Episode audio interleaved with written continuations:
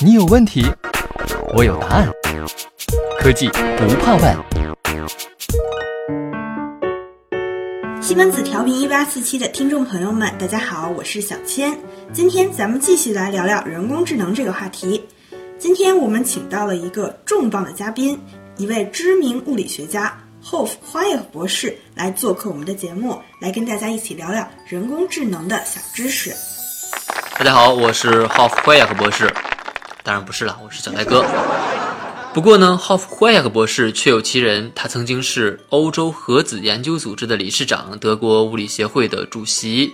那之前呢，西门子对 Hof 花叶博士进行过一次关于人工智能的专访。那这次节目中呢，我们把这次专访的内容分享给大家。好吧，那么我们就赶快进入主题。博士，特别感谢您来参加我们这次节目啊。嗯，那我的第一个问题就是。人工智能既能带来希望，又会引发担忧。那么，这对于像您这样的物理学家而言，意味着什么呢？好像我这样的物理学家呢，我是这样认为的：人工智能呢，曾经仅仅意味着智能软件，也就是那些越来越擅长识别模式的神经网络。那这要归功于人们提供的大量数据。软件的编写方式，使得它可以在人们的帮助下不断的改进。那乍看之下，当前的软件依旧如此。但仔细想一想，就会发现不同。人们现在为软件提供大量的数据，那软件被编写得十分智能，自己就能在繁杂的数据中找出规律，并且非常精准地挑选出人们需要的组合。不知道您能举个例子吗？比如说，在欧洲核子研究组织的粒子加速器控制系统啊，它配备了数百万个传感器来监控各种任务的运行。那智能软件呢，可以综合所有的传感器获取的信息。如果只是一个传感器报错，那我们可以置之不理；但如果相邻的传感器上报了同样的一个问题，智能软件就会告诉我们应该采取行动了。那难道人类就不再发挥作用了吗？不，人还是有用的，但是做出决定的时间非常紧迫，仅靠人是不够的，人工太慢了。但是关闭某传感器的门槛是由人建立的。人也可以进行修改，机器自己是没法做到这一点的。不知道机器是不能还是暂时不能呢？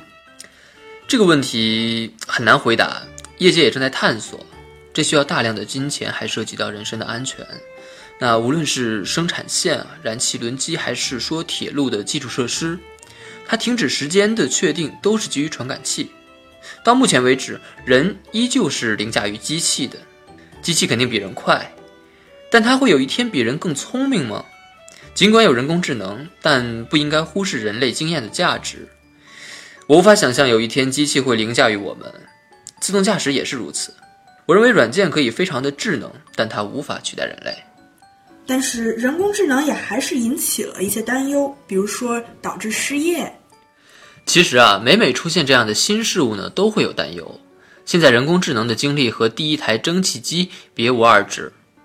社会作为一个整体，有义务去判断这是否会带来危险，尤其是对于就业。如果会，我们需要找出应对的办法；那如果不会呢，就需要进行解释以消除担忧。在我看来，做出这些决定必须是基于适当的、实事求是的信息，必须要尊重科学。这就是德国物理协会一直以来的做法。那么，人工智能会为我们带来哪些机遇呢？我们现在谈论的是一个循环。为了取得进步呢，基础研究需要更加智能的程序，这些新技术自然会加速应用研究，从而推动工业应用。有了专业人员的参与，这将改进方法论，进而影响基础研究。这个循环是非常重要的，因为它一直在产生具有颠覆式的东西，这是真正的创新，而且往往发生在意料之外的领域。最好的例子啊，就是欧洲核子研究组织发明的万维网。当时没有任何研究资金来支持这个项目。程序化智能发展的越好，研究就越能为它提供支持。行业的发展也是这样。如果使用更智能的程序呢，产品上市的时间就会缩短，产品也会更好。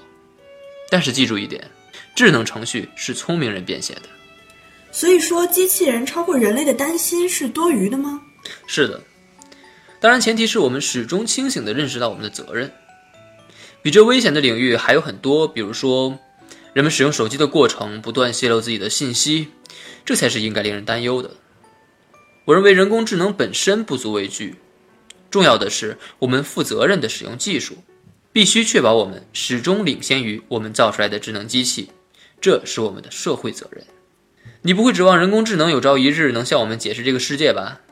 毕竟宇宙中百分之九十五的能量和物质至今都无法解释，仅凭人工智能是无法解释世界的，它是人类进步所需的工具。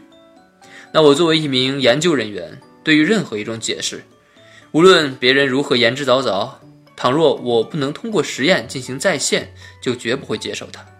它必须首先被证实。以上就是采访的所有内容。我们感谢小戴哥辛苦的客串。虽然人是假的，但是知识点可是真的。不知道今天大家有没有什么收获呢？好，今天的节目就到这里，我们下期再见吧。再见。西门子，博大精深，同心致远。